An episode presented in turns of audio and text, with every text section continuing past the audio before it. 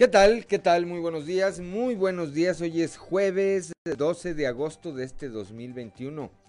Esto es Fuerte y Claro, un espacio informativo de Grupo Región. Yo soy Juan de León y como todas las mañanas, saludo a quienes nos acompañan a través de nuestras diferentes frecuencias en todo el territorio del estado de Coahuila. Aquí para el sureste a través de la 91.3 de frecuencia modulada, transmitiendo desde el corazón del centro histórico de la capital del estado, aquí desde el sexto piso del edificio ubicado en el edificio que está en la esquina de las calles Allende y Ocampo.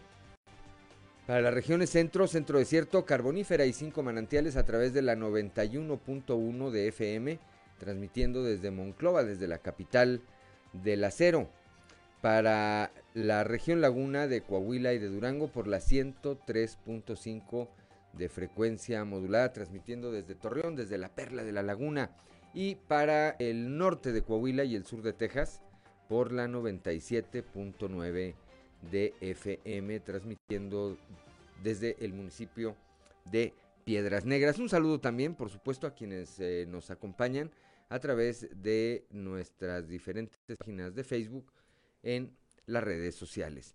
Hoy, como todos los días, como todos los días, hay mucha información y estos son los titulares de hoy. Inicia la Secretaría de Educación en Coahuila un proceso extraordinario para inscripciones.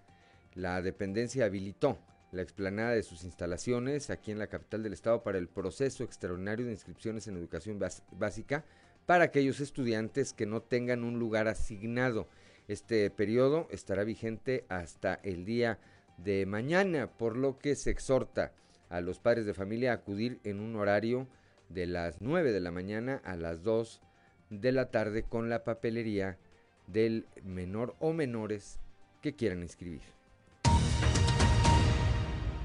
Aumenta 60% la violencia contra la mujer. este fenómeno se ha incrementado aún desde antes de la pandemia. Sin embargo, el aislamiento al que nos eh, sometió el eh, coronavirus ha generado que las mujeres tengan menos oportunidad de alejarse de sus parejas. Esto lo señala Sandra de Luna, titular del Centro de Orientación y Protección a las Víctimas de Violencia Familiar. El alcalde de Monclova, Alfredo Paredes López, buscará garantizar que la próxima semana lleguen más vacunas allá a la región centro, ya que fue testigo de las largas filas que se hacen alrededor del gimnasio Milo Martínez una noche antes eh, del día previsto de vacunación. Pedirá también a la Secretaría del Bienestar, la dependencia federal responsable de este proceso de vacunación, que se entreguen boletos numerados para delimitar las dosis que se aplicarán. En pocas palabras, le va a pedir a la dependencia que encabeza Reyes Flores Hurtado que ponga orden en el proceso de vacunación.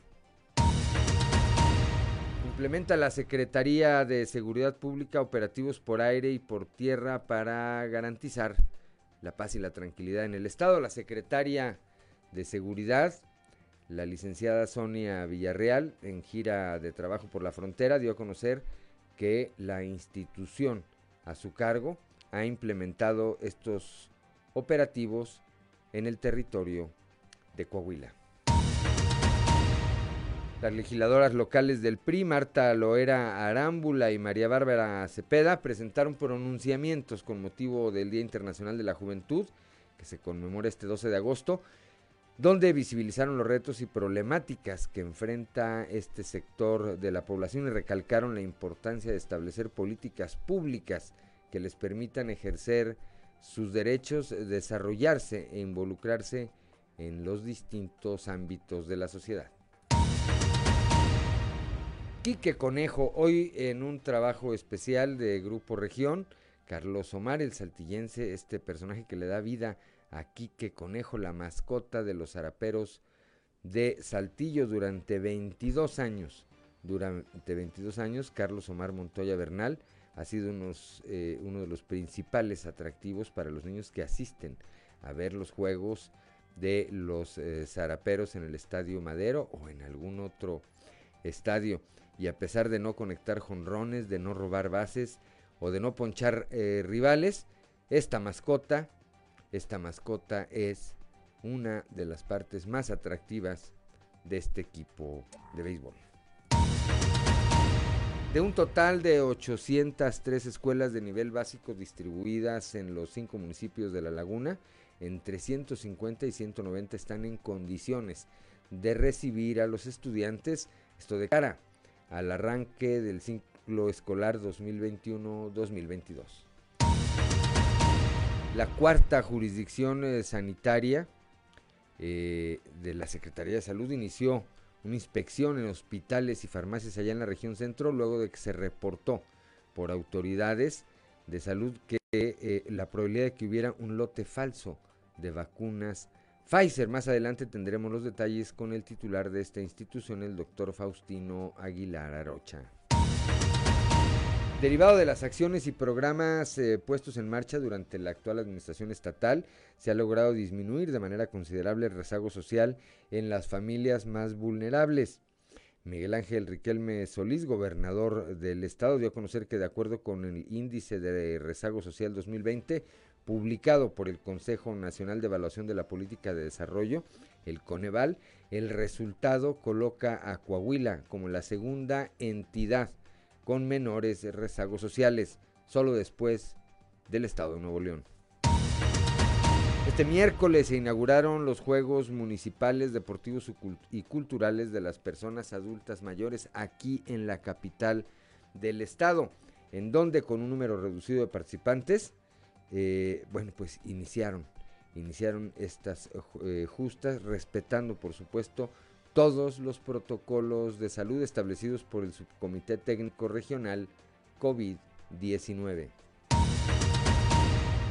Bueno, pues el día de ayer en la capital del acero, los acereros de Monclova, los campeones de la Liga Mexicana del Béisbol, le propinaron su tercera derrota a los zaraperos de Saltillo. Hoy, hoy, de nueva cuenta, juegan allá en el horno más grande de México y de ganar hoy, los acereros pues mandan o dejan fuera a los zaraperos de Saltillo de los playoffs de la Liga Mexicana del Béisbol. Más adelante tendremos los detalles con Noé Santoyo. Esta, esta y otra información hoy aquí en Fuerte y Claro. Comenzamos.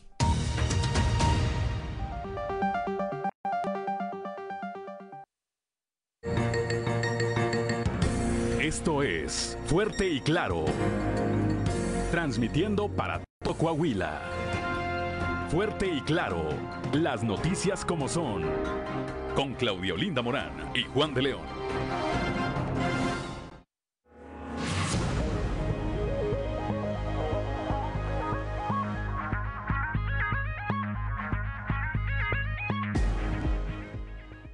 Ya son las 6 de la mañana, 6 de la mañana con 12 minutos. Tenemos una temperatura de 17 grados centígrados en este momento en el corazón del centro histórico de Saltillo, 23 en Monclova, así como en Piedras Negras. Torreón inicia, eh, inicia, esta jornada con 24 grados, General Cepeda con 16, Arteaga con 16, Musquis con 23 grados, Sabinas y San Juan de Sabinas 24 grados. Un saludo a Lalo Reséndiz allá, a Charo Villarreal hasta allá, hasta la región carbonífera.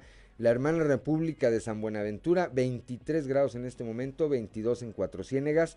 Parras de la Fuente con 19 y el municipio de Ramos Arispe 17 grados centígrados en este momento. El día de ayer un día que no llovió aquí en la capital del estado y en cambio regresó el calor.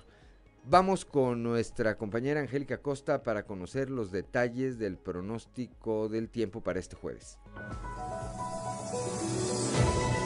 El pronóstico del tiempo con Angélica Acosta.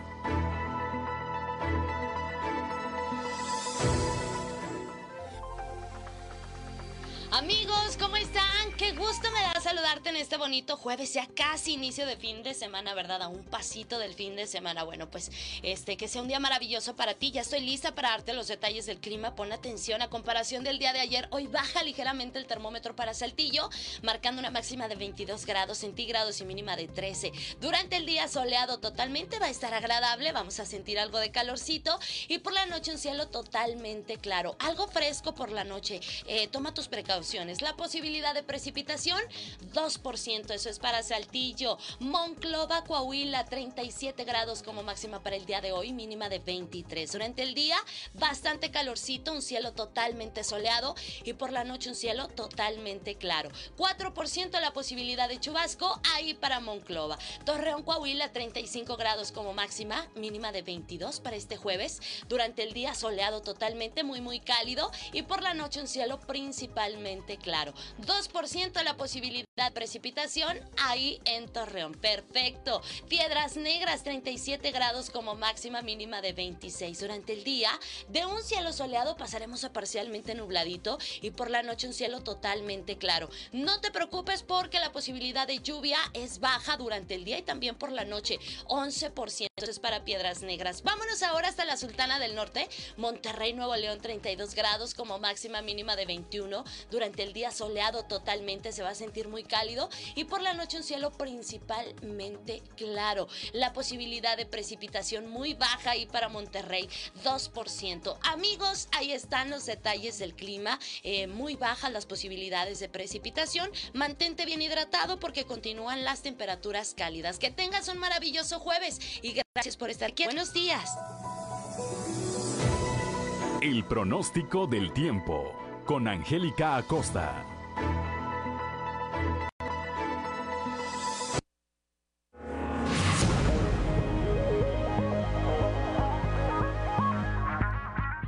Ya son las 6 de la mañana con 15 eh, minutos, que no se le haga tarde, salga con tiempo si tiene algo que hacer a esta hora o en los siguientes eh, minutos. Las prisas, ya lo hemos dicho muchas veces, no, no son nada buenas. 6 de la mañana con 15 minutos, eh, con 15 minutos, perdón, hora de ir con Ricardo Guzmán a las efemérides del día. 1, 2, 3 o'clock, 4 o'clock, rock. ¿Quiere conocer qué ocurrió un día como hoy? Estas son las efemérides con Ricardo Guzmán.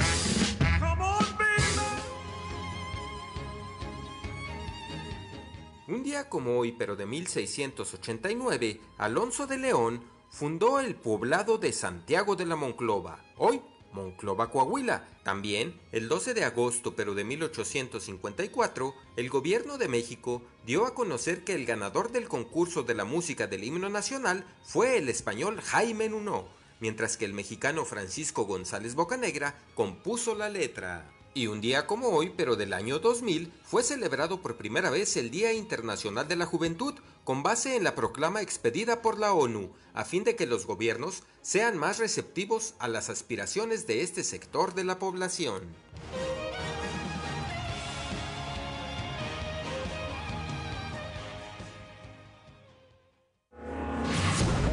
6 de la mañana con 16 minutos. A ver, escuchaba las efemérides del día. Hoy se celebra la fundación de Monclova entonces.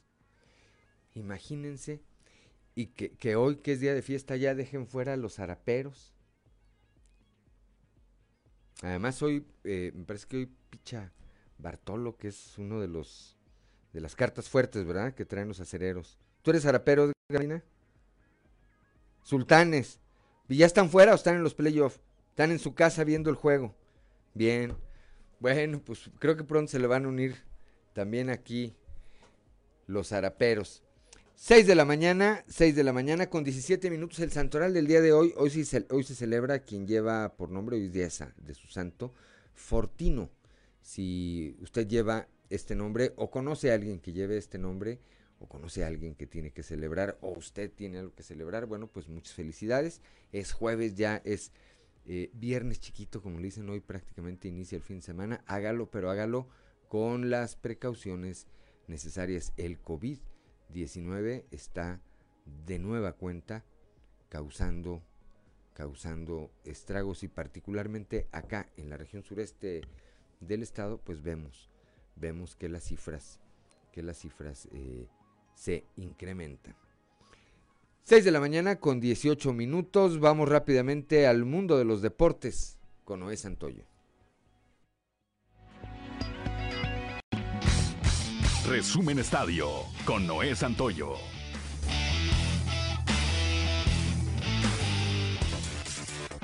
A las 18 horas los guerreros del Santos Laguna inician su aventura dentro de la League's Cup para enfrentar al Orlando City. Este encuentro se disputará en el Explorer Stadium. En este mismo torneo, el portero Julio González fue el héroe del partido para darle el triunfo a los Pumas, que vencieron tres goles por dos en penales al New York City, luego de un empate a uno en tiempo regular de los cuartos de final. Tremenda labor de Luis Gámez en el montículo durante seis innings, combinados con el despertar de la ofensiva guinda, le dieron el triunfo a los algodoneros de Unión Laguna 10 carreras por 2 sobre los mariachis de Guadalajara, alargando la serie que sigue en favor de los tapatíos, tres juegos contra uno. El abridor lagunero mantuvo callada la ofensiva tapatía, colgando seis argollas en un gran trabajo de solo tres hits permitidos, otorgó dos pasaportes y ponchó a seis enemigos. El día de hoy se estará llevando el quinto juego de la serie en el Estadio de la Revolución. Leuris Gómez está anunciado por los algodoneros, mientras que Anthony Vázquez lo hará por los mariachis.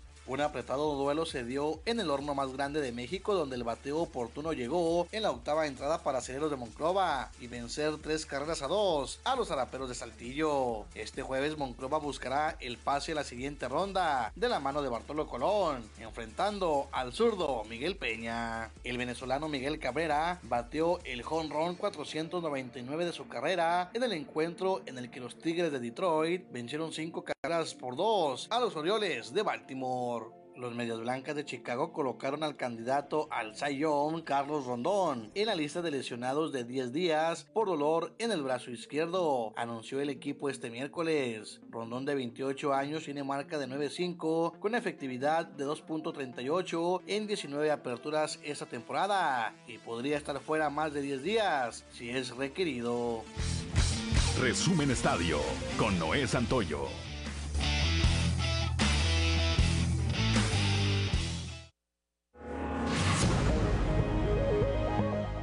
Ya son las 6 de la mañana, 6 de la mañana con 20 minutos. Yo soy Juan de León y estamos aquí en Fuerte y Claro.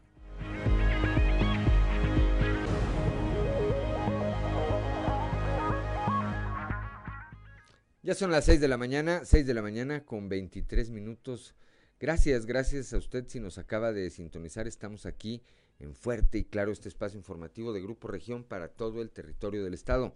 Saludo rápidamente y de nueva cuenta a quienes nos acompañan a través de nuestras diferentes frecuencias en toda la entidad. Aquí para el eh, sureste del estado a través de la 91.3 de FM, para las regiones centro, centro desierto, carbonífera y cinco manantiales por la 91.1 de FM, para la región laguna de Coahuila y de Durango por la 103.5 de frecuencia modulada y para el norte de Coahuila y el sur de Texas por la 97.9 de FM. Decíamos, eh, bueno, hoy es 12 eh, de agosto y el día de hoy el tipo de cambio promedio del dólar en México es de un dólar por 19.88 pesos. Eh, a la compra, a la compra la moneda norteamericana se cotiza en 19.64 pesos y a la venta en 20.11 pesos. Así inicia operaciones hoy la cotización entre el peso mexicano y la moneda norteamericana. Son las 6 de la mañana, 6 de la mañana con 25 minutos.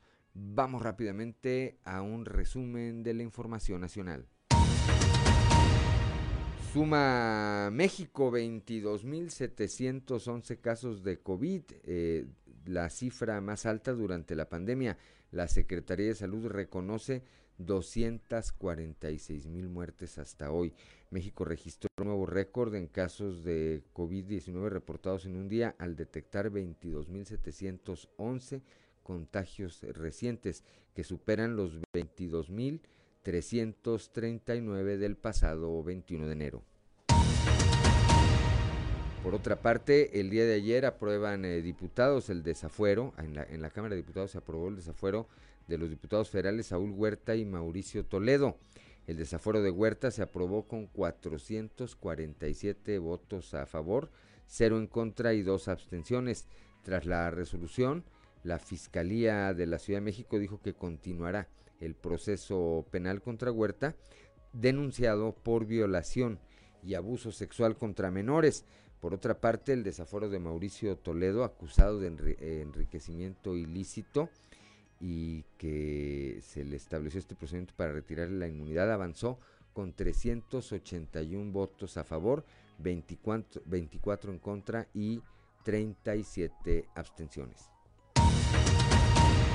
Se derrumba cerro en Puerto Vallarta, en Puerto Vallarta, Jalisco. Decenas de turistas que descansaban sobre la arena y vendedores ambulantes corrieron para ponerse a salvo. Autoridades de protección civil indicaron que el deslave ocurrió por el reblandecimiento de la tierra derivado de las lluvias de los últimos días, luego de que fue impactada por los desarrollos inmobiliarios. En ese lugar se desarrollaban trabajos de construcción de unos condominios de lujo cuyas ventas según se leía en una de las mantas, ya contaban con un 70% de estos eh, sitios en preventa. De pleito Uber contra Quintana Roo, el Instituto de Movilidad de ese estado considera ilegal el servicio de transporte contratado a través de plataformas digitales. La dependencia asegura que la empresa estadounidense sigue sin tener a su favor una resolución definitiva de, en el juicio de amparo para legítimamente poder brindar el servicio en México. El eh, Instituto de Movilidad del Estado de Quintana Roo anuncia que desplegará operativos para inmovilizar las unidades que brinden este servicio de transportación. Por su parte, la Suprema Corte de Justicia de la Nación ordenó al tercer tribunal colegiado del vigésimo séptimo circuito en la ciudad resolver el amparo mediante el cual la plataforma digital pide no ser considerada como un servicio público en el Estado y quedar exenta de tramitar una concesión como los transportistas que operan en la entidad. Dinosaurios Grinch eh, y hasta Loki se vacunan contra el COVID en el estado de Hidalgo. Jóvenes de entre 28 y 29 años de edad acudieron a las sedes de vacunación desplegadas en el estado de Hidalgo para recibir la dosis contra el COVID-19, utilizando botargas de dinosaurios, disfraces o diademas de superhéroes e incluso uno con una máscara del Grinch. Jóvenes de, entre 28 y 29 años de edad acudieron a estas sedes desplegadas en diferentes eh, municipios del estado de Hidalgo.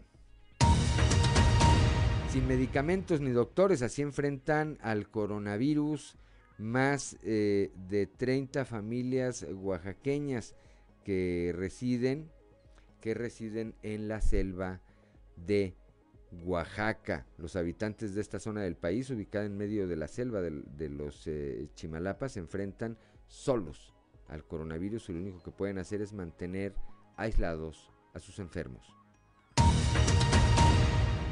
Un comando levantó, eh, privó ilegalmente de su libertad a, a un exalcalde, a su esposa y un enfermero en el estado de Hidalgo. El ex edil de Tepetitlán, Víctor Manuel C., de profesión médico, se encontraba en la clínica en la que laboraba, acompañado de su esposa y un enfermero. Al sitio ingresó un grupo de civiles armados quienes los eh, sacaron por la fuerza personal de la clínica, alertó a los números de emergencia sobre lo ocurrido por lo que se desplegó un operativo de búsqueda de eh, los sujetos, así como de las tres personas que fueron privadas ilegalmente de su libertad, sin que hasta el momento se esclarezca la ubicación de los mismos. El día de ayer, el día de ayer muy cerquita aquí de la capital del estado, un incendio en una fábrica en Nuevo León deja dos personas muertas y cuatro lesionados. Ese fue el saldo de un incendio y explosión en una fábrica de la empresa Protexa en el municipio de Santa Catarina, en, Nuevo León. Los hechos se registraron en el inmueble que se localiza por el Boulevard Díaz Ordaz y la carretera a Saltillo. El propio gobernador del estado, Jaime Rodríguez Calderón, confirmó en redes sociales el saldo mortal que dejó este siniestro de gran magnitud. Hasta el momento se desconocen las causas del incendio que provocó además la evacuación de negocios aledaños como un hotel y un centro comercial, así como el cierre de las calles aledañas. Crean videojuego Tlaxcalteca. Este videojuego para celular resalta el poder Tlaxcalteca en la conquista.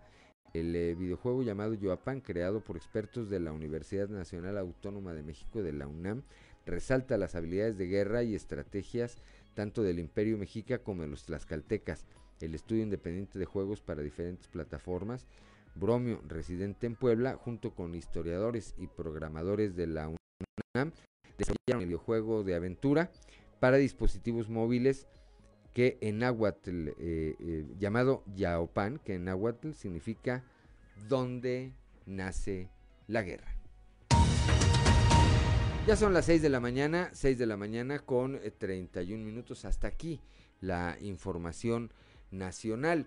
Continuando con lo que ocurre aquí en el estado, el día de ayer la cuarta jurisdicción de la Secretaría de Salud inició una inspección en hospitales y farmacias tras, reportarse por autoridades de salud que eh, la presunta existencia de un lote falso de vacunas eh, Pfizer, vacunas obviamente contra el coronavirus. Escuchemos lo que dice al respecto el titular de esta dependencia, el doctor Faustino Aguilar Rocha. Ese, ese tipo también es porque salió un lote falso, avisaron de que estaban, entonces eh, salieron las autoridades de aquí, bueno, pues, los verificadores a, los hospitales, médicos que, no tengan ese tipo de medicamentos y que, si lo tienen, que, sea realmente el, original, que no vayan a hacer pruebas este, eh, piratas que ya han salido. ¿Desde cuándo se están revisando? Pues ya en esta semana pues, nos arrancamos desde, el lunes, empezamos, nos llegó la notificación y ya empezaron a, salir las, personas a, revisar. Entonces, para medicamento falso y para vacunas. Y para vacunas que no tengan existencia de vacunas, porque ahorita no se puede permitir, no, ahorita no están ventas al público ningún tipo de vacunas que, que, se estén comercializando, que tengan entonces, para que la gente no caiga en, ese tipo de situaciones.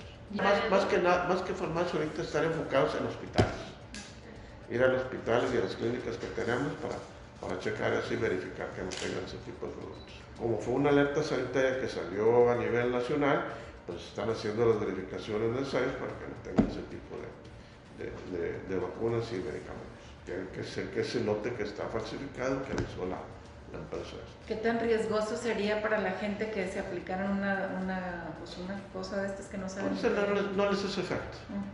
No les hace efecto.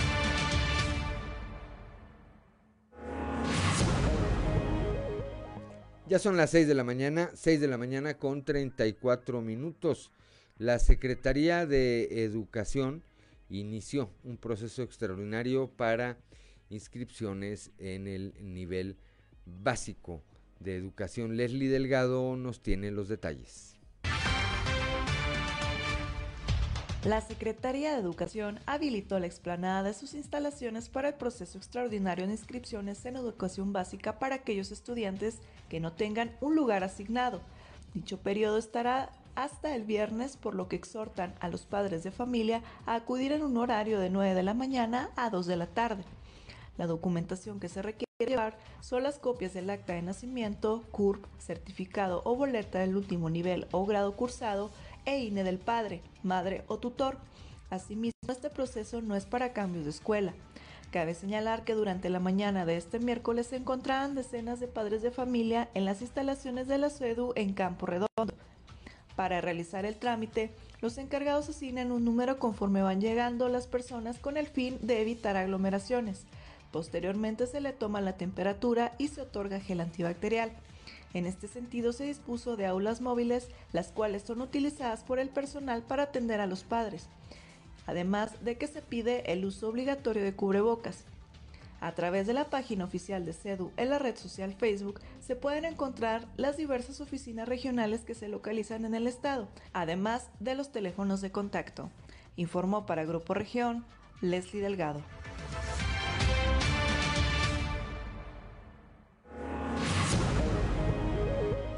Ya son las 6 de la mañana, 6 de la mañana con 35 minutos. Gracias, Leslie Delgado. Vamos ahora a un eh, panorama informativo por el estado e iniciamos allá en la región lagunera con nuestro compañero Víctor Barrón.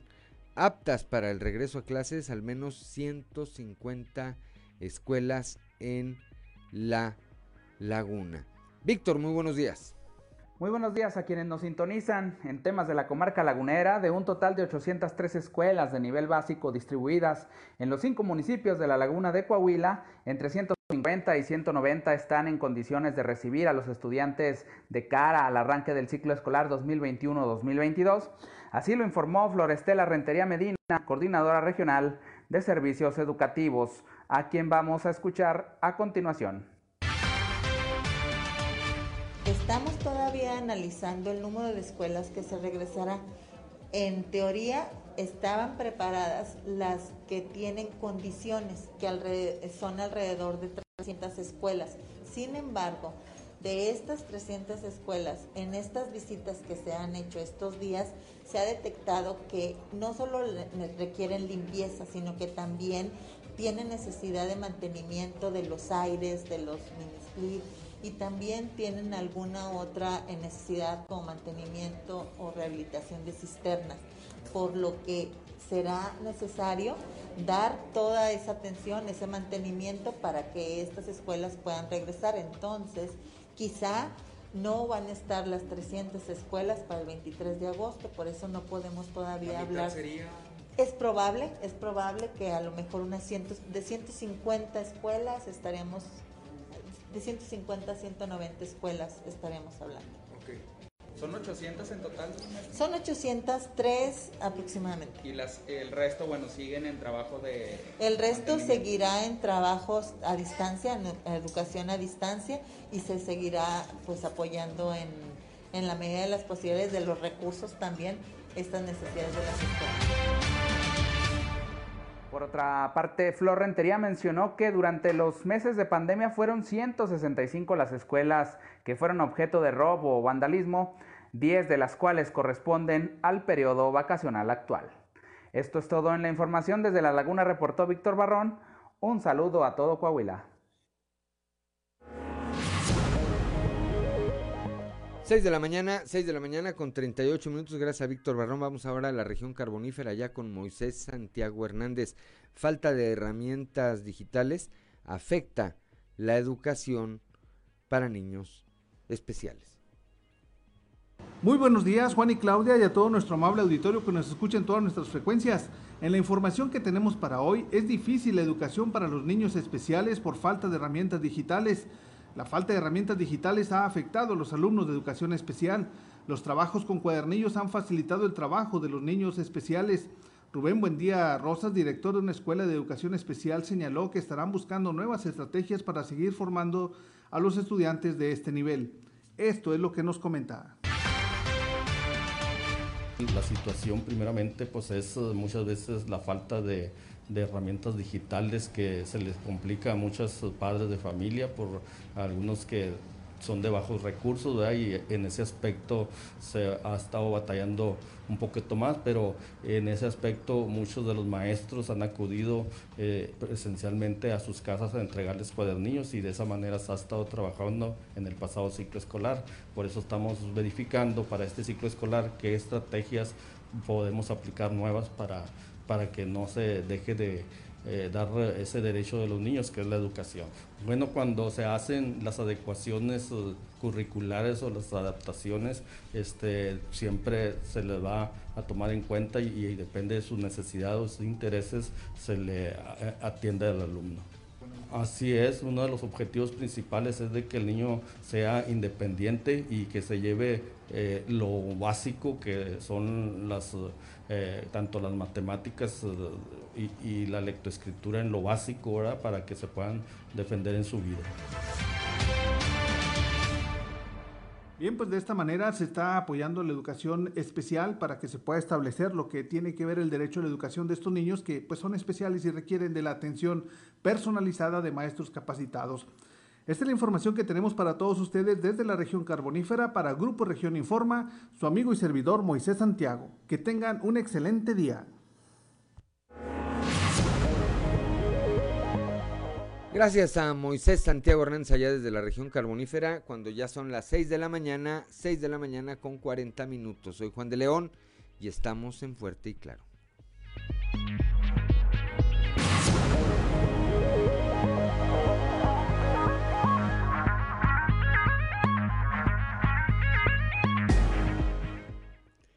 Ya son las 6 de la mañana, 6 de la mañana con 45 minutos. Continuamos aquí en Fuerte y Claro esta mañana ya de jueves. Una mañana calurosa, es ciertamente no, no, eh, como ya lo apuntaba nuestra compañera eh, Angélica Costa, no se prevén eh, lluvias para el día de hoy y en cambio sí que continúen subiendo un poco las temperaturas. 6 de la mañana con 45 minutos. Vamos ahora con mi compañera Leslie Delgado. Reducen al 30% las citas para hacer el trámite de el pasaporte. Leslie, muy buenos días. Buen día, informando desde la ciudad de Saltillo. La titular de la oficina de enlace en Coahuila de la Secretaría de Relaciones Exteriores, Vanessa Fernández, informó que las citas para tramitar el pasaporte se redujeron a un 30% debido al cambio del semáforo epidemiológico en el estado.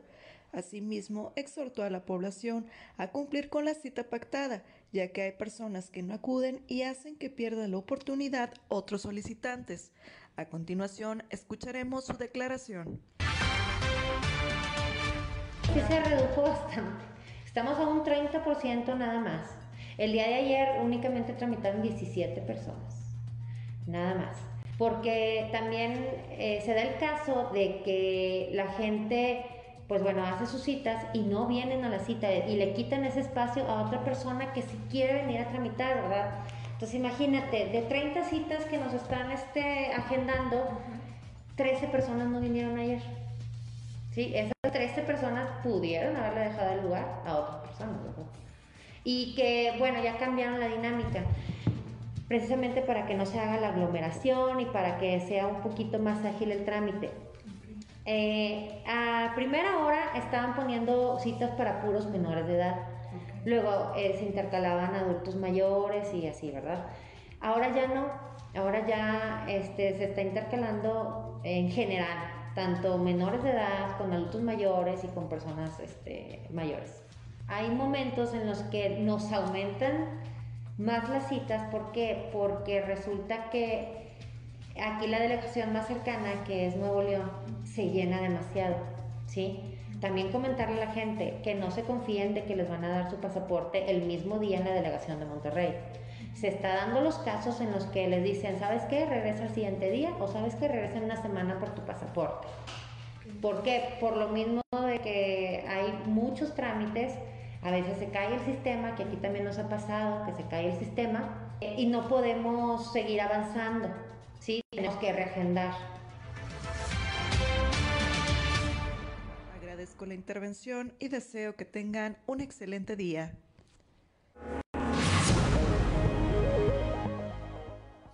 Seis de la mañana, 6 de la mañana con 48 minutos. Gracias Leslie Delgado. Vamos ahora con Christopher Vanegas.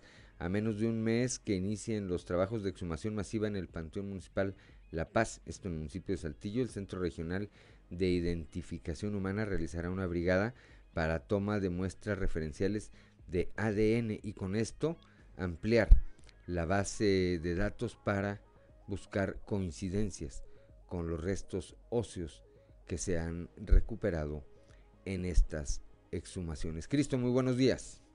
Hola, ¿qué tal? Muy buenos días, compañeros. Los saludo con mucho gusto a ustedes y a todos nuestros escuchan y déjenme platicarles que... A menos de un mes de que se inicien los trabajos de exhumación masiva en el Panteón Municipal La Paz, en el municipio de Saltillo, el Centro Regional de Identificación Humana realizará una brigada para tomar muestras referenciales de ADN y ampliar la base de datos para búsqueda de coincidencias con los restos óseos que se han recuperado en las diferentes exhumaciones. Fue la tarde del pasado martes, cuando la coordinadora del centro, Yesca Garza Ramírez, se reunió con el alcalde de Ramos Arispe, José María Morales, y con el secretario de Ayuntamiento, Alejandro González, para concretar la brigada de toma de muestras referenciales.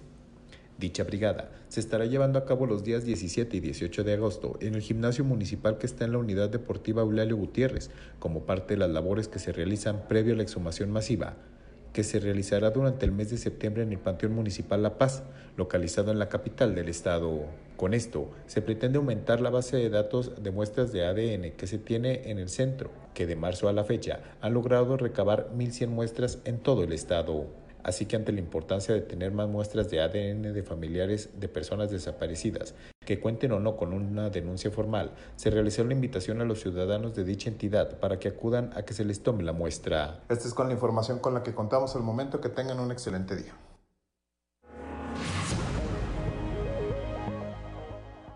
Gracias, gracias a Christopher Vanegas cuando son las 6 de la mañana, 6 de la mañana con 50 minutos.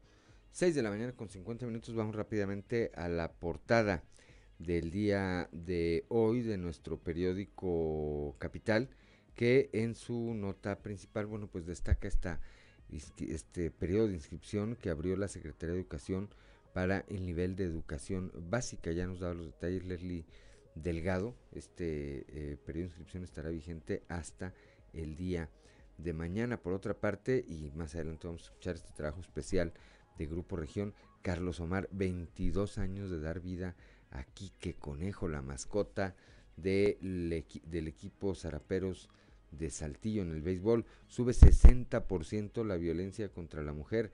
Pandemia, pandemia agrava este fenómeno. En un momento más vamos a estar hablando con Guadalupe Pérez, mi compañera ya en la región centro, sobre este tema, así como de este otro. Pedirá el alcalde de Monclova, Alfredo Paredes, eficientar la vacunación contra el COVID-19. Dice que las largas filas y la incertidumbre de que no hay un orden, si se forman mil personas, a lo mejor nada más hay 300 vacunas. Bueno, le va a pedir al, al titular de eh, la Secretaría del Bienestar aquí en el estado, pues que metan, que metan orden en ese tema. Por otra parte, buscan en Monclova, ya escuchamos al doctor Faustino Aguilar, eh, jefe de la jurisdicción sanitaria número 4, buscan en Monclova probable lote falso de vacunas Pfizer. Hay una alerta nacional, Monclova en, eh, esta jurisdicción pues está haciendo, se está haciendo lo necesario. Ah, sobre este tema y me llamó la atención porque le preguntaban al doctor si había algún riesgo, si alguien adquiría o se aplicaba incluso alguna de esas vacunas. Él decía que no. Bueno, pues ojalá, primero, ojalá que no anden esas vacunas acá y si alguien cede a esa tentación o es defraudado, bueno, pues que no tenga ninguna merma en su salud. Por otra parte, derivado de las acciones y programas puestos en marcha durante la actual administración estatal, se ha logrado disminuir de manera considerable el rezago social de las familias más vulnerables. Esto lo señala el gobernador Miguel Riquelme. También más, y son cifras del Coneval. Más adelante daremos los detalles, los detalles de este, este tema. Ayer inauguraron aquí en la capital del estado los Juegos Municipales de las Personas Adultas Mayores. Primer día de actividades con todos los protocolos sanitarios. Son las 6 de la mañana con 53 minutos. Hora de ir a nuestra columna en los pasillos.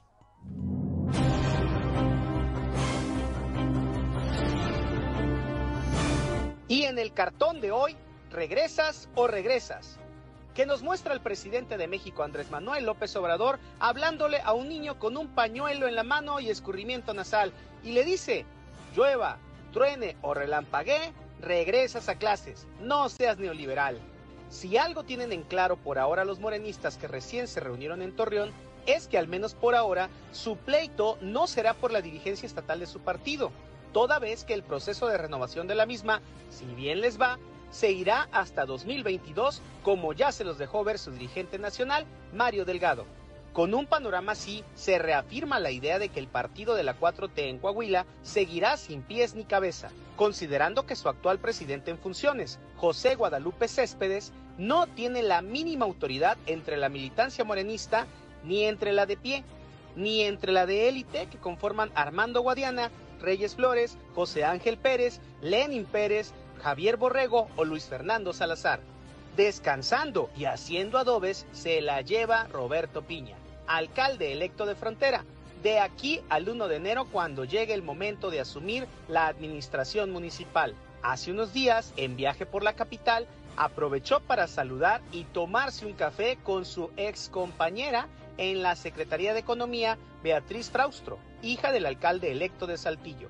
Un par de días después compartió asiento con el alcalde electo de Monclova, Mario Dávila, en uno de los Juegos de los Acereros de Monclova. Sin descuidar sus labores como magistrado del Tribunal Superior de Justicia, quien no deja de lado el tema de los derechos humanos es Luis Efrén Ríos Vega. El exdirector de la Facultad de Leyes recién estuvo en la Ciudad de México con el subsecretario de Derechos Humanos del Gobierno de México, Alejandro Encinas, con quien abordó temas de la agenda de derechos humanos del Poder Judicial local. Por la laguna anduvo el diputado federal electo Jericó Abramo Mazo quien se reunió con el Consejo Agropecuario de la Comarca Lagunera AC para compartir puntos de vista sobre el contexto actual, retos y oportunidades del sector agroalimentario mexicano.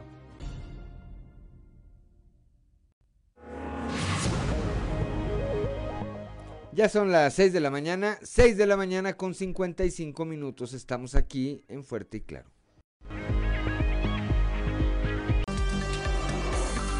Seguimos en Fuerte y Claro.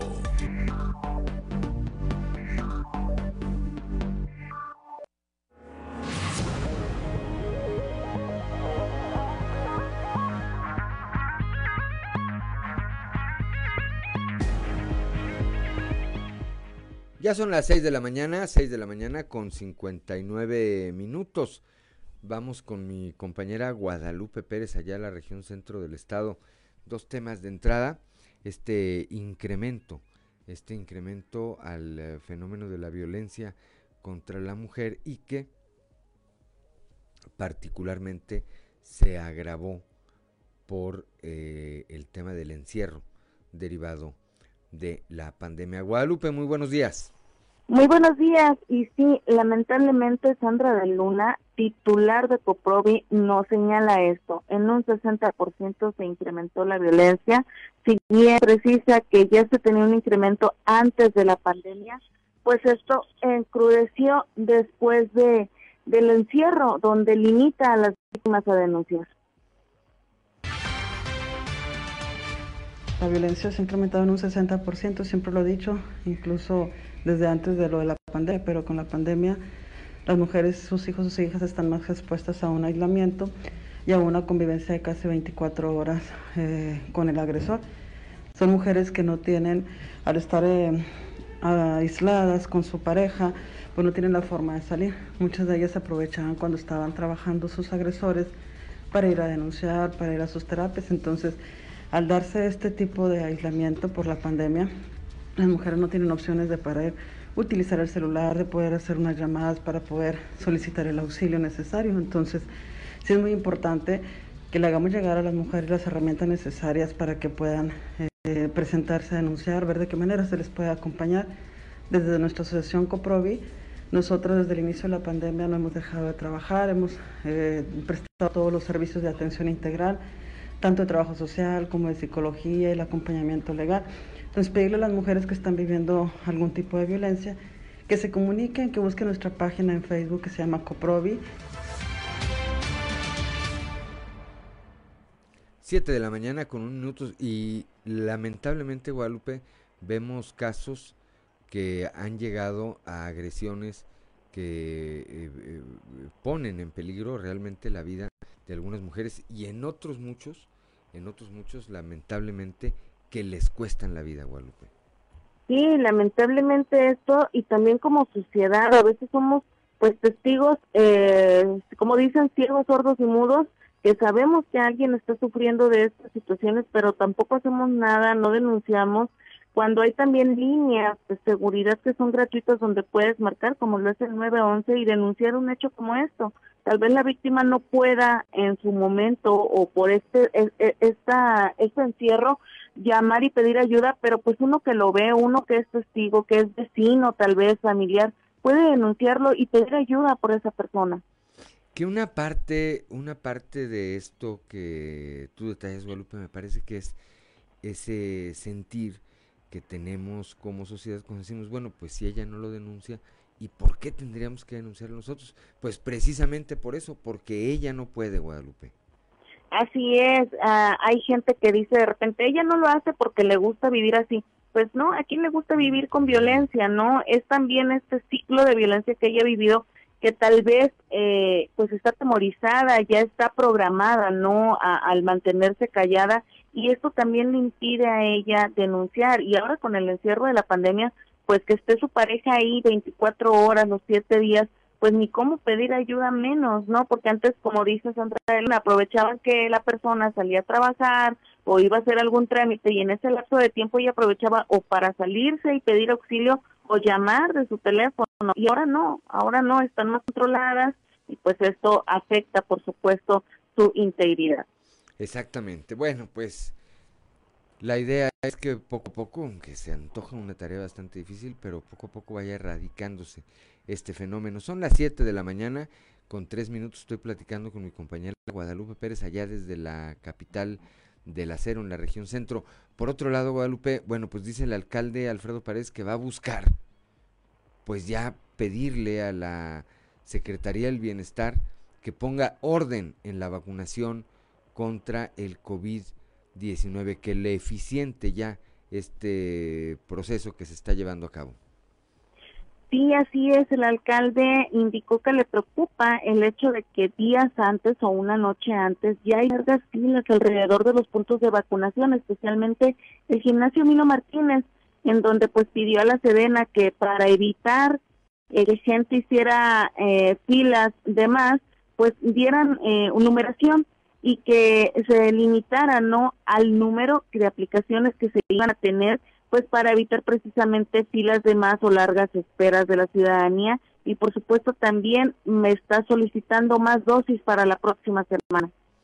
Así es, que además eh, habrá que decir que este proceso de vacunación se está llevando a cabo de una manera sui generis, salvo que hubiera cambiado en algún momento, pero entiendo que hay eh, restricciones ya para los medios de comunicación para ingresar y veía en alguna publicación también allá en las redes sociales que incluso que incluso se le se está eh, pues de alguna manera cohibiendo a quienes acuden a vacunarse o limitando el uso de tu de su teléfono celular que es tan común que es tan común porque pues todos ya que generaron una frase dicen que si no sale en el Face la vacuna no tiene efecto. Bueno hasta eso les están prohibiendo derivado de un problema que había surgido ya igual, Lupe.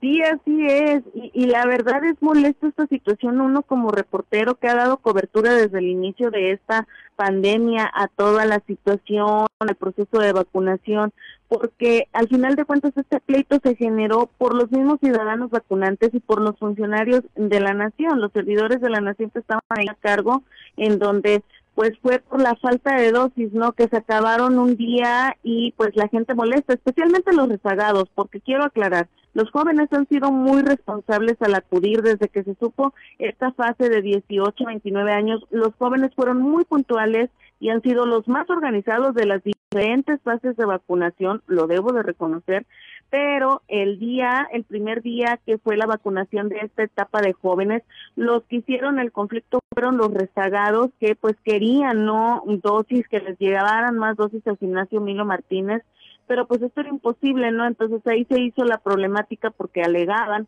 que no querían hacer fila de nuevo, que no podían perder otro día de trabajo, pero pues como también reclaman los jóvenes, ¿no? Tu etapa ya pasó, esta era mía, tú me afectaste, tú eres rezagado y por ti yo no recibí la vacuna. Y pues ahora es la prensa la que paga, como se dice el dicho, los platos rotos, no podemos entrar, no podemos dar cobertura. De hecho, por ahí en Ciudad Frontera, en el gimnasio, se utilizaron vallas a cierta distancia donde pues personal de la Sedena no dejaba entrar eh, también acá en el gimnasio Miro Martínez puedes acudir, pero al exterior, igual en los otros puntos de vacunación, acudes, pero no puedes ingresar a las instalaciones a dar la cobertura como la habíamos estado dando lo que somos los representantes de medios de comunicación. Pues a ver cómo le va a Alfredo Paredes en su gestión ante las autoridades del eh, gobierno federal y si logra que, eh, como decíamos, se eficiente este proceso este proceso de vacunación contra el COVID-19. Es importante que avance lo más pronto posible. Es una de las formas, quizá una de las eh, más efectivas, de cortar esta ola de eh, contagios, esta tercera ola de contagios de COVID-19 que ya vive en nuestro estado y que, pues a diferencia de otras etapas en donde en algún momento incluso Monclova fue epicentro de la, de la pandemia, Ahora, pues es la región sureste, acá, eh, la capital del estado incluso, la que tiene las cifras más preocupantes. Gracias, gracias Guadalupe por tu reporte, como siempre, que tengas un excelente jueves. Gracias igualmente y pues como dice usted, a cuidarse, a vacunarnos, porque para cuidar a nuestra familia hay que empezar por nosotros y ahora con esta vacunación, repito e insisto, los más vulnerables van a ser los menores de edad, los pequeños, los bebés. Entonces está en nosotros ser los responsables de cuidarlos vacunándonos. Así es, Guadalupe. Gracias, gracias, te reitero y que tengas un excelente jueves. Igualmente. Ya son las 7 de la mañana, 7 de la mañana con 8 minutos. Bueno, pasada la cruda de los Juegos Olímpicos y de toda esta serie de situaciones que se dieron, que si dejaron los uniformes, que le preguntaron a Ana Guevara, pues qué opinaba de su saldo. Dijo, pues no competí yo, imagínense. Por eso, por eso entendemos que eh, incluso en comparación con los gobiernos de los que a los que siempre les echa la culpa del PRI y del PAN, que eso hace Andrés Manuel López Obrador cuando le preguntan algo de, lo, de los muchos problemas que no ha solucionado en este país, pues le echa la culpa a los de atrás. Bueno, pues así, así Ana Guevara dice, pues no compitió. Y Andrés Manuel López Obrador, en la gestión de Andrés Manuel López Obrador, se dio este número, eh, pues que es el menor el menor de número de medallas eh, olímpicas. Pero bueno, son las 7 de la mañana, 7 de la mañana por, eh, con 9 minutos ya tengo en la línea telefónica a mi compañera Norma Ramírez allá desde el municipio de Piedras Negras en la región norte de nuestro estado. Implementa la Secretaría de Seguridad Pública operativos por aire y por tierra. Esto para garantizar la paz y la tranquilidad en el estado. Norma, muy buenos días. ¿Qué tal? Muy buenos días, Juan. Buenos días a todo el auditorio. Efectivamente, el día de ayer estuvo en conferencia de prensa la secretaria de Seguridad Pública en el estado, Zona Villarreal, acompañada por el fiscal general eh, Gerardo Márquez, y dieron a conocer precisamente pues unos temas importantes en cuestión de seguridad para lo que sería eh, la educación y también para los empresarios. Esto fue prácticamente un reporte, un informe que se les está dando a estos sectores para determinar cómo estamos en cuestión de la seguridad. En ese sentido, en su gira de trabajo en esta frontera dio a conocer que la dependencia a su cargo ha implementado operativos por aire y por tierra para mantener la paz y la tranquilidad en Coahuila. Comentó que para el mandatario estatal es uno de sus principales ejes rectores y sin duda la seguridad eh, pero también está, y depende de todos, evitar participar y también denunciar en actividades ilícitas que ponen en riesgo la seguridad. Los detalles los tenemos a continuación. Lo que es la sociedad y las autoridades en el tema de seguridad, para nosotros es demasiado importante la seguridad es una tarea de todos. Efectivamente, se han visto en las noticias, hemos tenido este, información sobre que los, vecinos, los estados vecinos han tenido situaciones de inseguridad. Sin embargo, pues nosotros continuaremos con nuestros operativos, tanto en brechas por el, por el lado terrestre y por el lado aéreo, como también todos los operativos que hemos estado llevando a cabo de hoteles y moteles, de yonques, que se hacen, como bien lo dijo el fiscal, en coordinación, tanto el Ejército Mexicano, Guardia Nacional, Policía Estatal y policías municipales a través de los mandos únicos, los directores de seguridad pública municipal.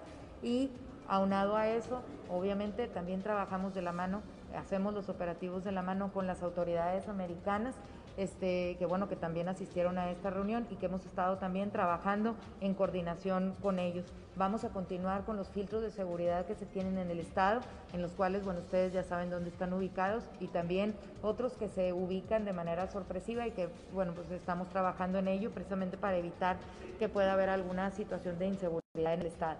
Hemos mantenido pláticas también con los alcaldes y alcaldesas electos en los cuales pues también ya estamos viendo las estrategias de seguridad que se van a tener y el diagnóstico sobre todo de cada municipio para que ellos entren ya obviamente en un tema en el que entrarían el primero de enero trabajando en ello y no entrar a aprender. A 7 de la mañana, 7 de la mañana con 12 minutos estoy platicando con mi compañera Norma Ramírez allá desde la región norte del estado, eh, específicamente desde el municipio de Piedras Negras. A mí me parece, Norma, que otro de los eh, temas que no debe variar es precisamente la coordinación entre los tres órdenes.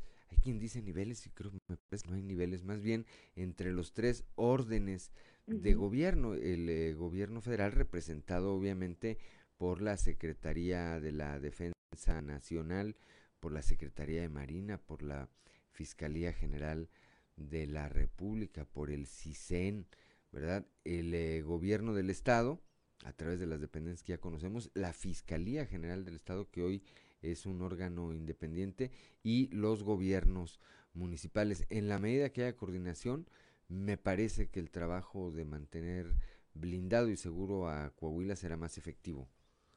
Así es, y aquí añadiendo, pues, siendo frontera, pues bueno, pues también eh, se tiene una estrecha coordinación con el condado de Maverick y con el sheriff del condado de Maverick, precisamente para eh, pues coordinar algunos trabajos especiales de eh, precisamente que van afectando o que van teniendo, porque algunas personas o algunos delincuentes lo que hacían es que cruzaban la frontera y ahí ya se perdía eh, poder eh, atraparlos o poder eh, tener estas eh, aprehensiones. Y con estas coordinaciones entre las dos fronteras, pues ya también pues se ayudan tanto los que cruzan para México de delincuentes de los Estados Unidos como los que cruzan de México para los Estados Unidos para poderse resguardar y evitar así eh, pues eh, las acciones legales. Y de esta manera pues ya una vez coordinados junto con lo que tú comentas pues se hace un cerco de seguridad mucho mayor. Así es. Bien pues eh, gracias Norma como siempre por tu reporte y ahorita que lo mencionabas, pues espero que nos escuchemos por allá. Un saludo con uh, todo afecto a la región norte de nuestro estado, por supuesto, pero al condado de Maverick. Al condado de Maverick le mandamos un saludo. Gracias Norma Ramírez, muy buenos días. Muy buenos días. Y sí nos escuchan porque también nos mandan saludos desde allá. Excelente, excelente. Pásala bien, es, es jueves que dicen que es como un viernes chiquito, Norma. Pues dicen, vamos a averiguar. que tengan muy buen día. Igualmente, Norma, son las 7 de la mañana, 7 de la mañana con 15 minutos. Durante 22 años, Carlos Omar Montoya Bernal ha sido uno de los principales atractivos que asisten, eh, para los niños que asisten a ver los juegos de los zaraperos en el Estadio Madero, a pesar de que no conecta jonrones, de que no se roba las bases, no poncha rivales y no anota carreras la función de él es muy diferente. Se trata de Quique Conejo, la mascota del equipo saltillense. Escuchemos este trabajo especial de Grupo Región. Durante, durante 22 años, Carlos Omar Montoya Bernal ha sido uno de los principales atractivos para los niños que asisten a ver los juegos de zaraperos en el Estadio Madero. Su trabajo es divertirlos como Quique Conejo, la mascota del equipo saltillense. El licenciado en Ciencias de la Comunicación llegó a Saltillo para abrir la temporada de 1999. Nace eh, precisamente por mi hermano, que él fue la primera mascota con Tomateros de Culiacán. Este, y cuando él se fue de Tomateros de Culiacán, este, como yo era, de repente le ayudaba en sus shows y todo eso, eh, me quedé en su lugar.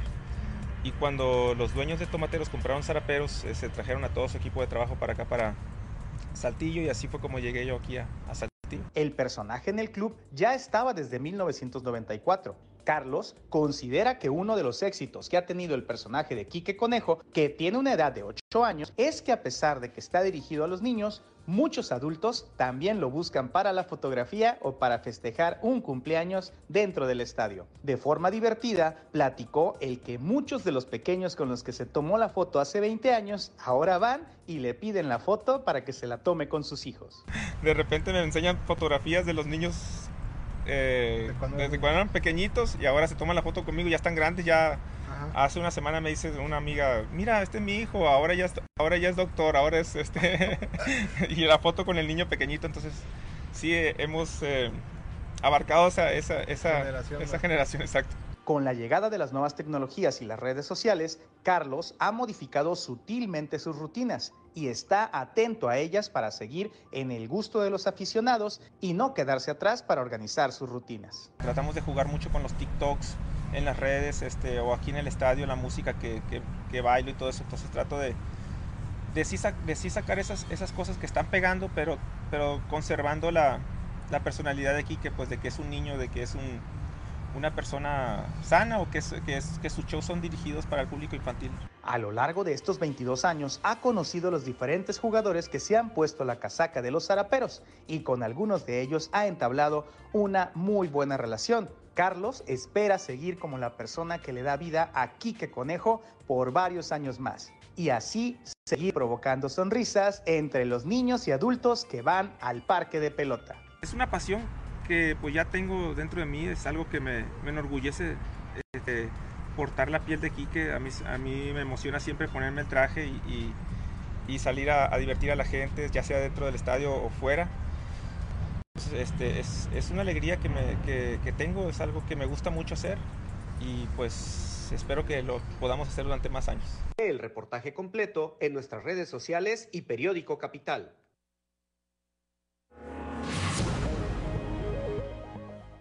Ya son las 7 de la mañana, 7 de la mañana con 19 minutos. Pues sí, me parece que un personaje eh, emblemático y que vino a darle, eh, pues, diversión a otro sector de la población que tradicionalmente acude a ver los juegos de eh, los zaraperos, de los zaraperos de Saltillo, que es una figura, me parece que emblemática, por lo menos el, eh, creo que la influencia viene de la liga eh, de béisbol allá en los Estados Unidos, que todos tienen una mascota y que hacen ahí los eh, equipos de fútbol americano también, ¿verdad? También de prácticamente todos, ¿verdad? Bueno, pues aquí tenemos aquí conejo. Aprovechenlo, aprovechenlo porque ya se va, ya se va a descansar hasta la siguiente temporada. Hoy, hoy en la tarde, hoy en la tarde juegan los acereros de Monclova contra los zaraperos de Saltillo, allá en el horno más grande de México. 7 de la mañana con 20 minutos. Soy Juan de León. Estamos en Fuerte y Claro.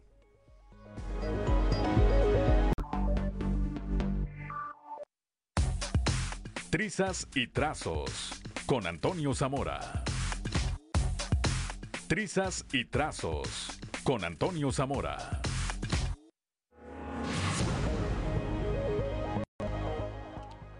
Ya son las 7 de la mañana, 7 de la mañana con 24 minutos. Voy ahora hasta la capital del acero con mi compañero Toño Zamora, que ya está ya como todos los días con las trizas y los trazos. Toño, muy buenos días. Buenos días, Juan. Buenos días a, las personas que nos sintonizan a, a, esta hora. Aunque César Flores Sosa es candidato independiente a la presidencia municipal de Moclova, asegura que va por todo y obtener la regiduría plurinominal. Todo parece indicar, eh, Juan, que se quedará como el chinito. El año pasado hubo cambios en el Código Electoral de Coahuila, donde se trató ese asunto, pero falta averiguar si la modificación ocurrió antes de que empezara el tiempo de elecciones.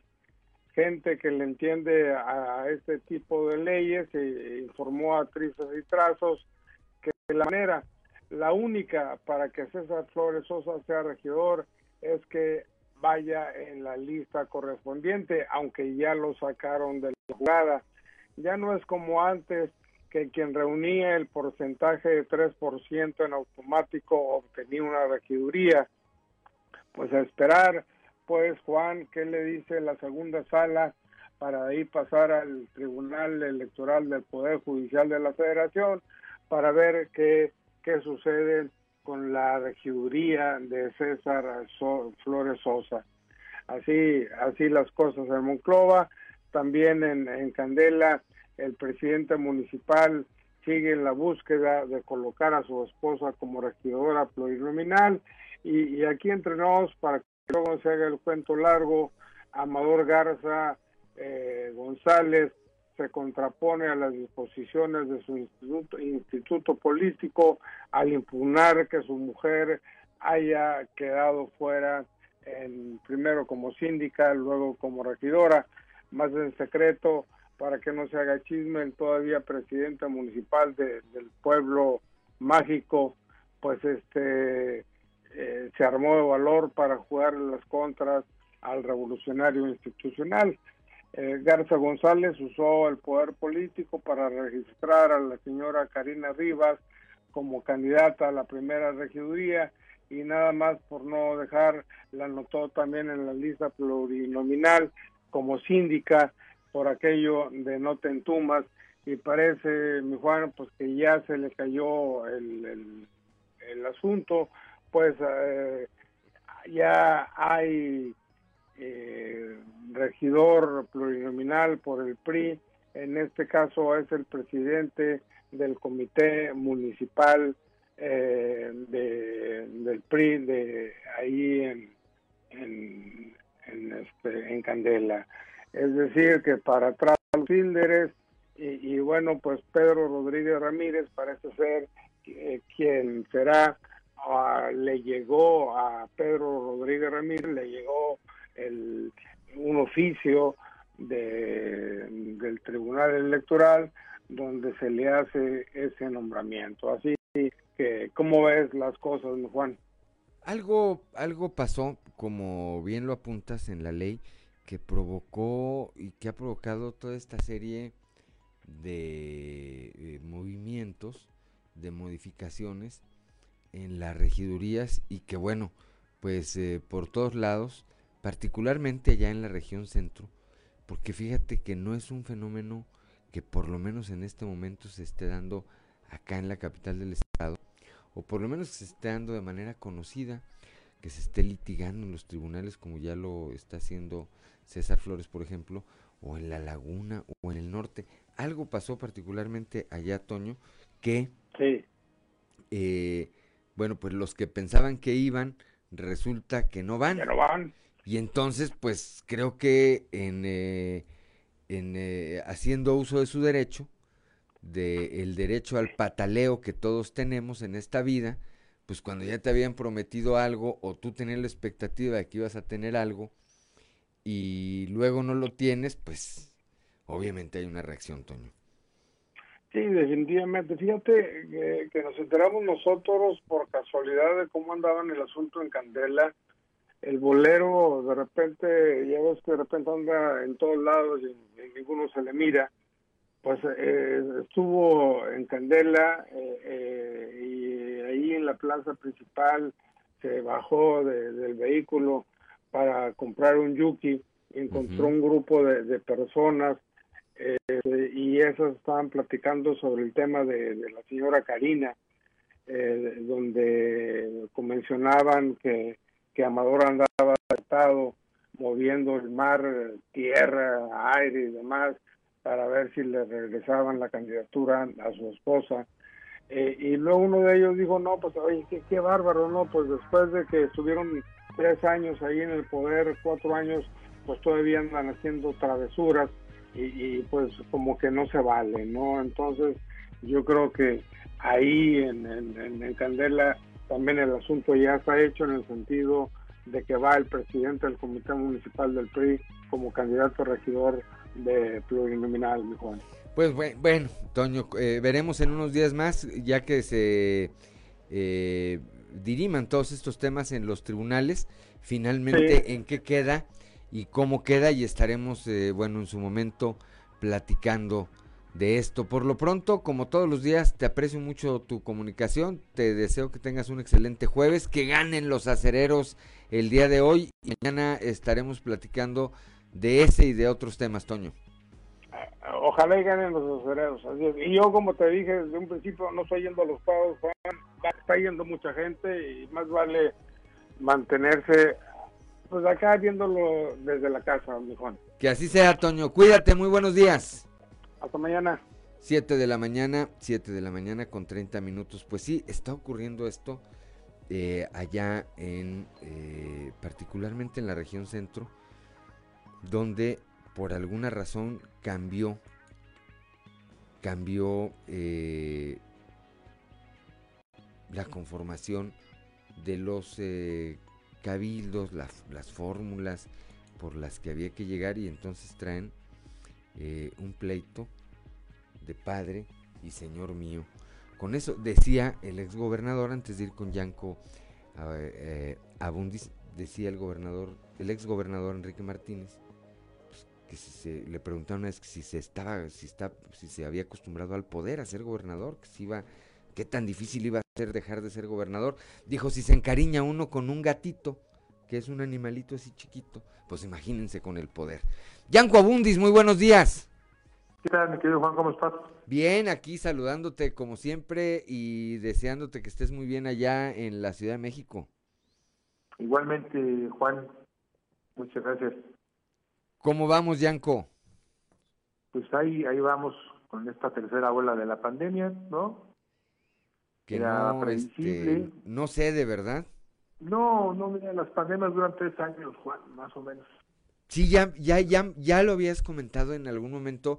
Y fíjate, por, lo, por lo menos en el caso de tu servidor, cuando pasó la segunda y que sentíamos que, pues incluso que ya se había uno vacunado, dice uno, ya, ya vamos de salida. No, no, no, no, en absoluto, ¿verdad, Yanko?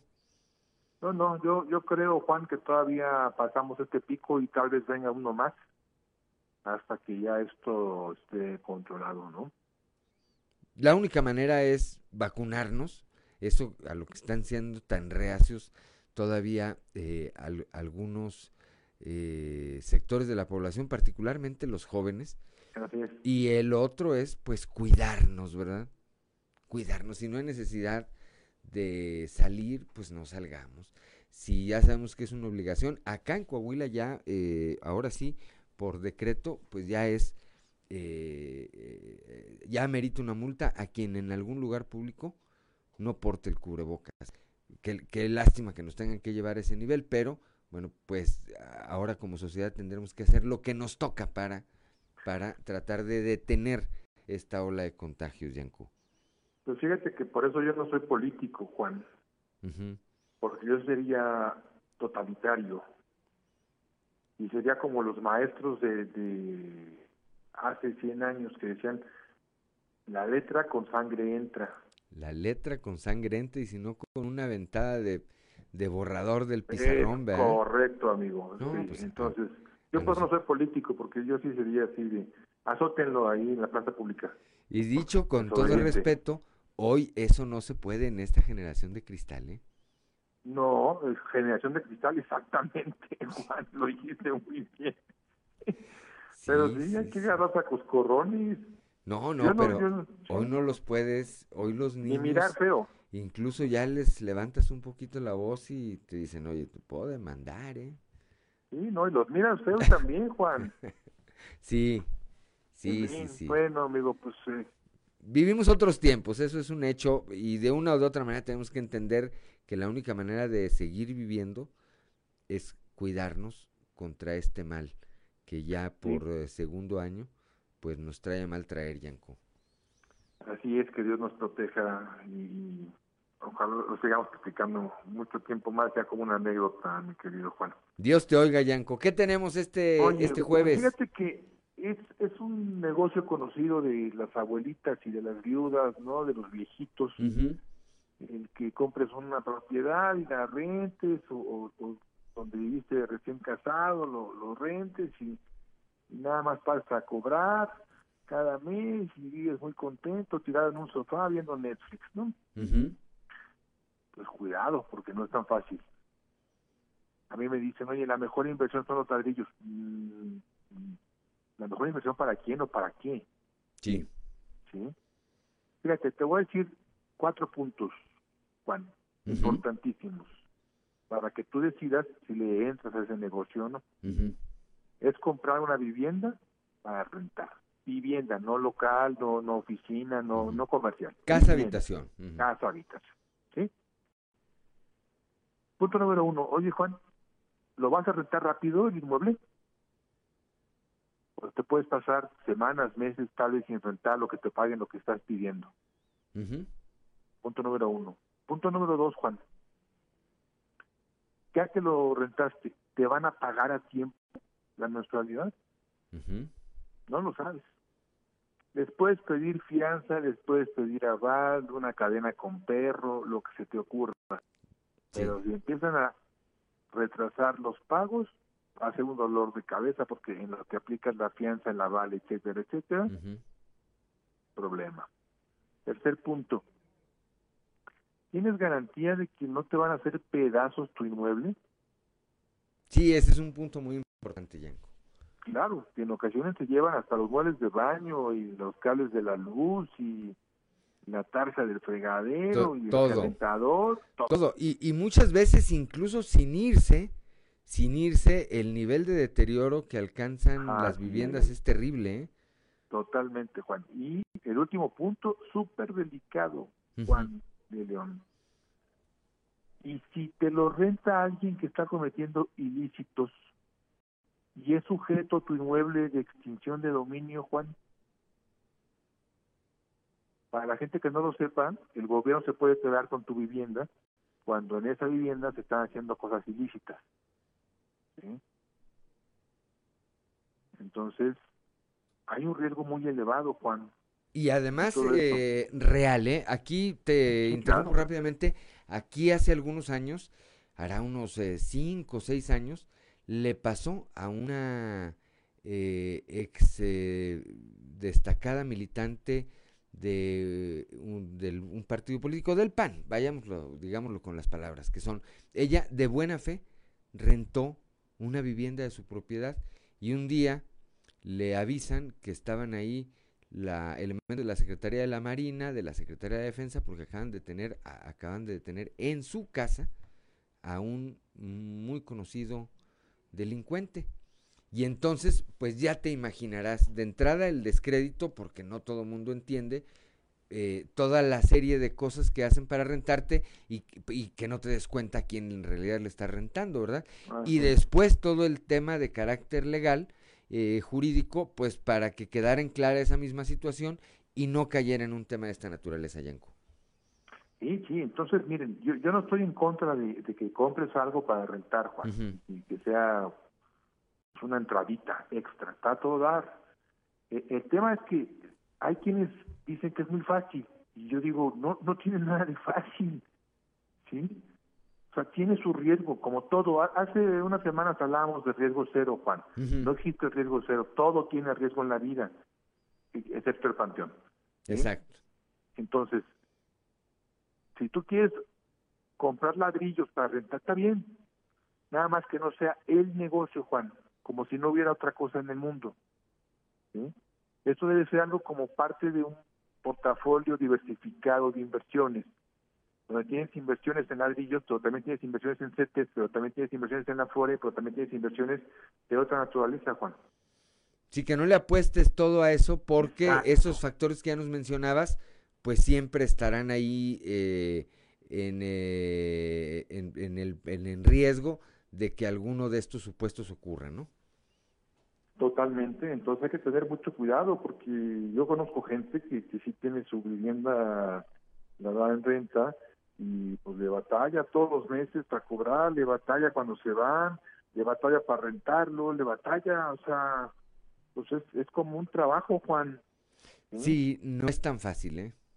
Si tienes muchísima suerte que te toque un inquilino bueno que hasta mejore tu, tu vivienda y que te lleve la comida caliente a la casa, y bueno, pues ya te avanza la libra. Pero la realidad es que no es tan sencillo. Véanlo, medítenlo, piénsenlo asegúrense lo más que puedan de quién está rentando, cómo está rentando, dense vuelta seguido, chequen, pregunten a los vecinos, ¿sí? oye, movimientos, cómo está, qué hace, ruidos, etcétera, para que te des cuenta de qué clase de, de bicho existe a tu casa, ¿no? De inquilinos tienes, ¿verdad? Muy este, importante, Juan, porque no, no, todo es sobre. Exactamente, no, no, sí es, no deja de ser con esto eh, eh, eh, redondeo, no deja de ser un, un, tema de inversión muy conocido, muy importante, pero, pero que no pensemos, que no pensemos que es tan fácil como lo platicamos, Yanko. Exactamente, Juan, entonces hay que estar abusados. Así es, así es, Yanko, pues como todos los jueves, te aprecio tu comunicación y te deseo que tengas un excelente inicio de fin de semana. Igualmente, Juan, te mando un abrazo. Igualmente, hasta allá, hasta la Ciudad de México, Yanco. 7 de la mañana con 41 minutos, estamos en Fuerte y Claro.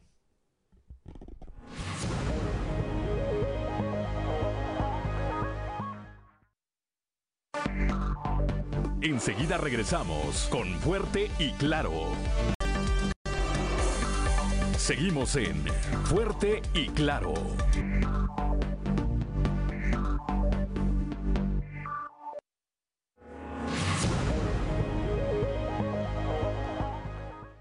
Ya son las ya son las 7 de la mañana, 7 de la mañana con 44 minutos. Antes de ir a las voces de hoy en Fuerte y Claro con eh, Ricardo Guzmán, vemos, eh, nos mandó a la línea de WhatsApp, se comunicó aquí a la cabina el señor Juan Francisco de la colonia Anáhuac. Pregunta que, esto aquí en la capital del estado, pregunta que si aún no están vacunando a los jóvenes de Saltillo, todavía no empieza. Ya levantaron el registro, ¿verdad?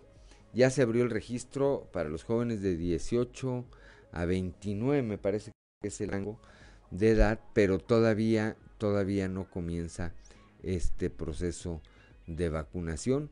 Muy seguramente está por empezar, aunque habrá que decir que a una parte o al sector de 30 a 39 que ya les aplicaron la primer dosis de la vacuna, todavía no les no, no, no. De 30 a 39 ya les pusieron la primera, ¿eh?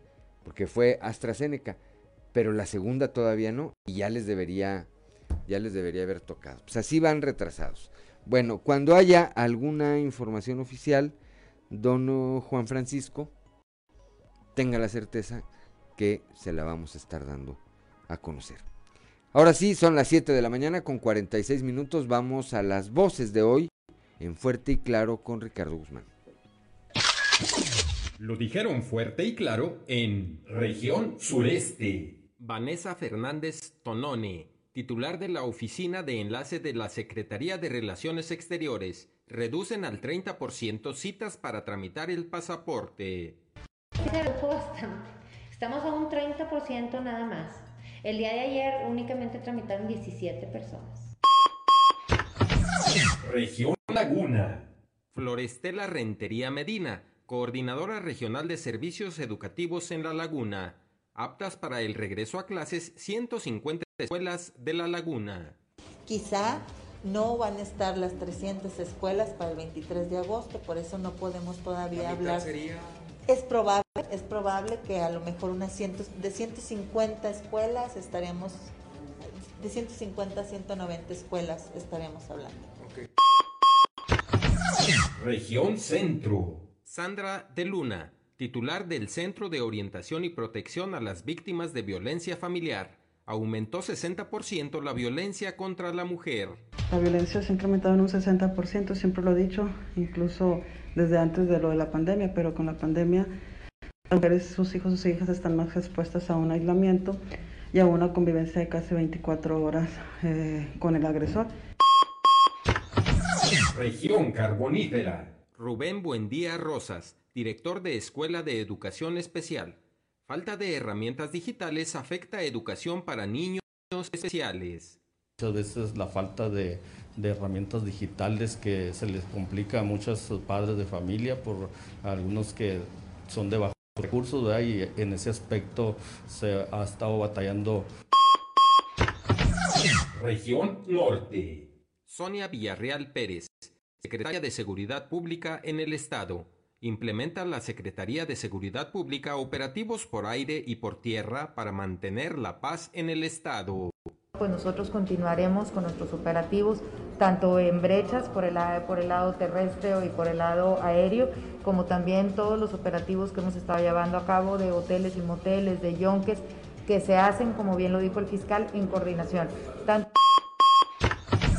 Las voces de hoy en Fuerte y Claro.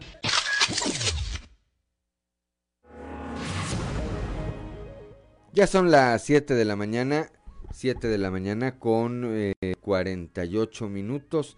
Vamos eh, rápidamente a un resumen de la información nacional.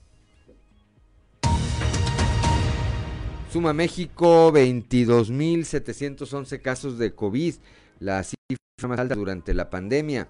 La Secretaría de Salud reconoce 246 mil muertes hasta hoy a causa del el COVID-19. México registró el día de ayer un nuevo récord en casos de coronavirus reportados en un día al detectar 22.711 contagios recientes, lo que supera los 22.339 del pasado 21 de enero. Con esta cifra, la Secretaría de Salud confirma 3 millones 20.596 personas que han enfermado del virus en nuestro país desde el inicio de la pandemia. En la Cámara de Diputados el desafuero de los eh, legisladores federales Saúl Huerta y Mauricio Toledo. El desafuero de Huerta se aprobó con 447 votos a favor, 0 en contra y 2 abstenciones. Tras esta resolución, la Fiscalía de la Ciudad de México dijo que continuará el proceso penal contra Huerta denunciado por violación y abuso sexual en contra de menores. Por su parte, el desafuero de Mauricio Toledo, acusado de enriquecimiento ilícito, avanzó con 381 votos a favor, 24 en contra y 37 abstenciones. Cerro en Puerto Vallarta, Jalisco, lo que provocó que decenas de turistas que descansaban sobre la arena y vendedores ambulantes corrieran para ponerse a salvo.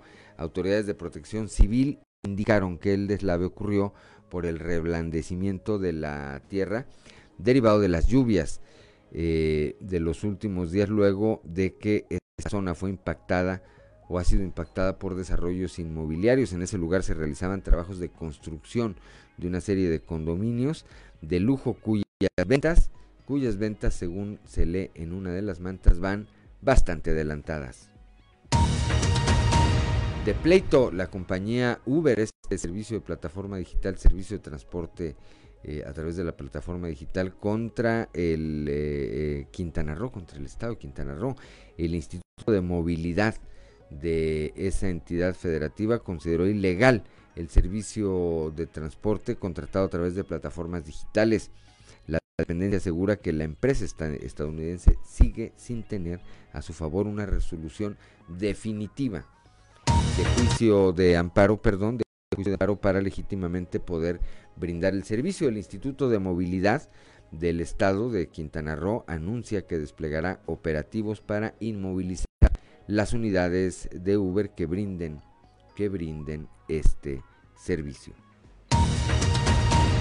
Jóvenes de entre 28 de entre 28 y yo creo que debe ser entre 18 y 29 años de edad, jóvenes de entre 18 y 29 años, ya se abrió este proceso de vacunación allá en el estado de Hidalgo, acudieron a las sedes de vacunación desplegadas en diferentes municipios de esa entidad para recibir la dosis contra el COVID-19. Lo curioso es que en muchas de estas eh, sedes hubo jóvenes que acudieron utilizando botargas de dinosaurios, disfraces, diademas de superhéroes e incluso máscaras de algunos personajes como el Grinch. Así, así acudieron. Pues si así tienen que acudir, pues así acudan. Pero qué bueno que se están vacunando. Sin medicamentos ni doctores, así enfrentan al COVID-19 en la selva de Oaxaca. Más de 30 familias oaxaqueñas que residen eh, en este sector en su casa a causa de eh, la pandemia debido a la falta de medicamentos y de personal médico también. Habitantes de esta zona, ubicada en medio de la selva de los Chimalapas, se enfrentan solos a el coronavirus y lo único que pueden hacer es mantener aislados a sus enfermos. Hasta aquí, hasta aquí la información nacional cuando son las 7 de la mañana con 53 minutos. Alcanzamos a ir todavía al show de los famosos con Ámbar Lozano. El show de los famosos con Ámbar Lozano. Jorge D'Alessio sufre asalto a mano armada en el Estado de México. Jorge D'Alessio, hijo de la cantante mexicana Lupita D'Alessio, fue asaltado a punta de pistola la noche de martes, siendo despojado de dos camionetas. El hecho delictivo ocurrió en el municipio de Naucalpan, Estado de México. Jorge acudió a levantar el acta correspondiente por el robo de sus camionetas. El músico agradeció a sus fanáticos el apoyo moral con los mensajes. Gracias a Dios estamos bien y eso es lo importante. Este es el México real. La delincuencia hoy hace lo que quiere. Tengo consciente que por ser figura pública esto se hace viral y se agiliza un poco la atención, pero esto le pasa a muchos mexicanos cada día sin ser atendidos. Una noche llena de sustos, coraje y un poco de frustración. Gracias a todos por sus mensajes de apoyo.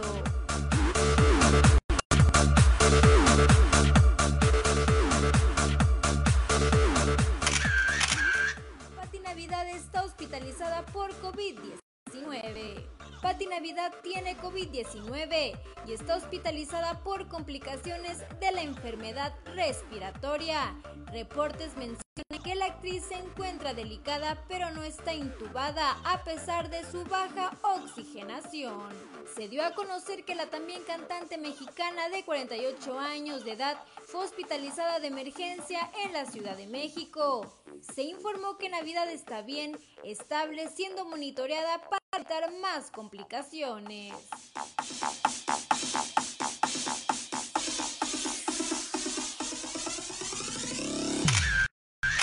Portó para Grupo Región, Amberly Lozano. Ya son las 7 de la mañana, 7 de la mañana con 55 minutos, pues ya nos vamos esta mañana de eh, jueves. Gracias a Ricardo Guzmán en la producción, a Edgar Medina en los controles, a Ociel Reyes y a Cristian Rodríguez que hacen posible la transmisión de este espacio a través de las redes sociales, pero sobre todo gracias a usted.